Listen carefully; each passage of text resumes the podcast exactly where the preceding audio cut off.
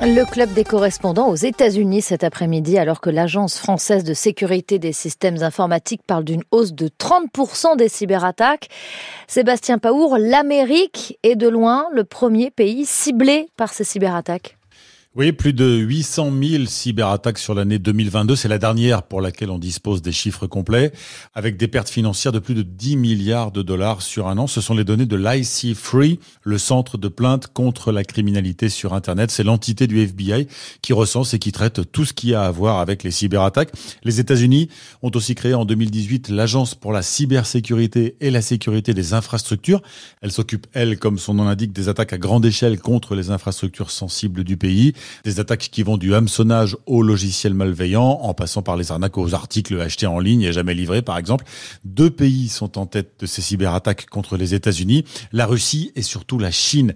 Écoutez ce que disait récemment le patron du FBI, Christopher Wray, auditionné au Congrès.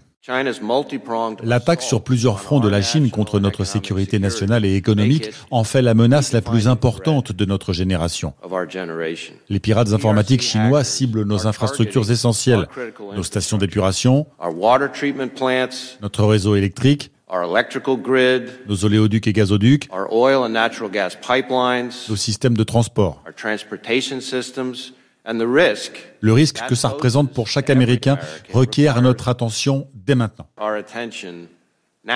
Et quels sont les exemples récents de cyberattaques contre les États-Unis? Alors, la Corée du Nord s'en est pris à, Sony à cause d'un film peu flatteur pour Pyongyang. Les pirates ont récupéré des téraoctets de données privées et ils ont rendu public des informations confidentielles ainsi que cinq films que Sony n'avait pas encore distribués. Plus récemment, en juin dernier, plusieurs agences du gouvernement fédéral ont été touchées par une cyberattaque mondiale menée par un gang russe. Les principales universités et gouvernements des États américains étaient visés.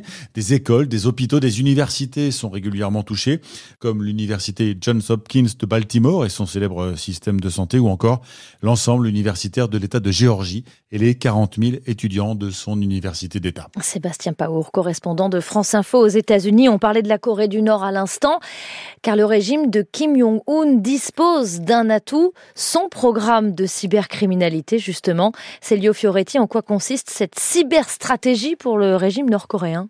La stratégie du régime nord-coréen consiste en premier lieu à espionner ses adversaires, que ce soit la Corée du Sud, les États-Unis ou d'autres pays occidentaux. À l'aide de virus informatiques, les hackers nord-coréens parviennent à récupérer des données aussi bien d'entreprises que de gouvernements. Mais depuis 2017, alors que les monnaies virtuelles deviennent de plus en plus populaires, le régime a vu une opportunité pour se financer. Toujours à l'aide de virus informatiques, il est estimé que les Nord-Coréens ont dérobé près de 3 milliards de dollars de crypto-monnaies en 6 ans. Et comment la Corée du Nord parvient à de tels résultats? Le programme de cybercriminalité nord-coréen ne date pas d'hier. La première attaque attribuée au régime date de 2009. Bien que l'accès à Internet soit très rare dans le régime, ce dernier a développé intensivement ses capacités de guerre informatique. On estime à environ 7000 le nombre de hackers engagés par le régime. Ces derniers sont très bien entraînés d'après les agences de sécurité informatique qui peinent parfois à décoder les virus développés par les Nord-Coréens. D'après le Belfair National Cyber Power Index, qui analyse les capacités informatiques des puissances mondiales, la Corée du Nord serait 14e sur les 30 pays étudiés, derrière le Japon et Israël. Et si la Corée du Nord souhaitait s'attaquer à son voisin du Sud, est-ce qu'elle pourrait? Bien que l'on connaisse assez peu les capacités réelles du régime, il ne faut pas sous-estimer ce dernier. La Corée du Nord dispose d'un large réseau de pirates informatiques très entraînés, y compris en dehors de ses frontières, installés dans des pays voisins sous couverture. Récemment encore, un proche du président sud-coréen a été piraté par des hackers nord-coréens qui ont pu avoir accès à l'agenda du chef d'État. De grandes entreprises comme Google ou encore des banques centrales ont déjà été victimes d'attaques nord-coréennes. Une menace prise au sérieux par l'armée sud-coréenne, le système financier et les communications pourraient être mis à l'arrêt en cas d'attaque coordonnée. En 2013, des hackers nord-coréens ont massivement piraté des médias, des banques et des institutions sud-coréennes, causant plus de 750 millions d'euros de dommages. Mais le régime ne semble pas privilégier les attaques dites de destruction, préférant plutôt espionner ou voler des monnaies virtuelles. Fioretti, correspondant de France Info en Corée du Sud.